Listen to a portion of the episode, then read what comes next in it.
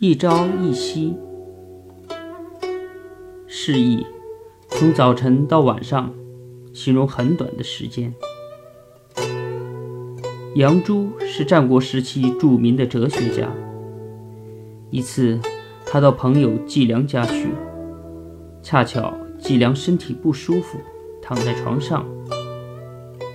季良的儿子见了杨朱后，哭着说：“杨伯伯。”我父亲的病看上去很凶险，你是否能帮我请医生来为他诊治一下？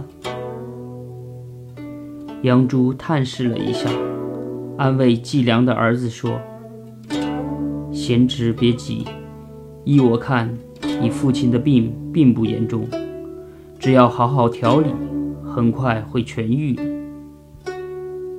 但是季良的儿子不信。一下子请来三个医生。第一位医生给季良诊治了一下，说：“你得病的原因是冷暖没有节制，虚实失调，阴阳不和，平时饥饱不均造成的。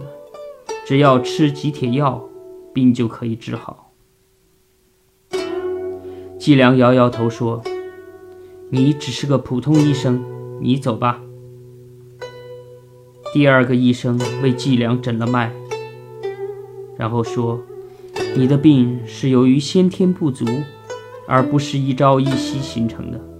要用药来治好你的病，恐怕很难。”季良赞许地说：“你是一位良医。”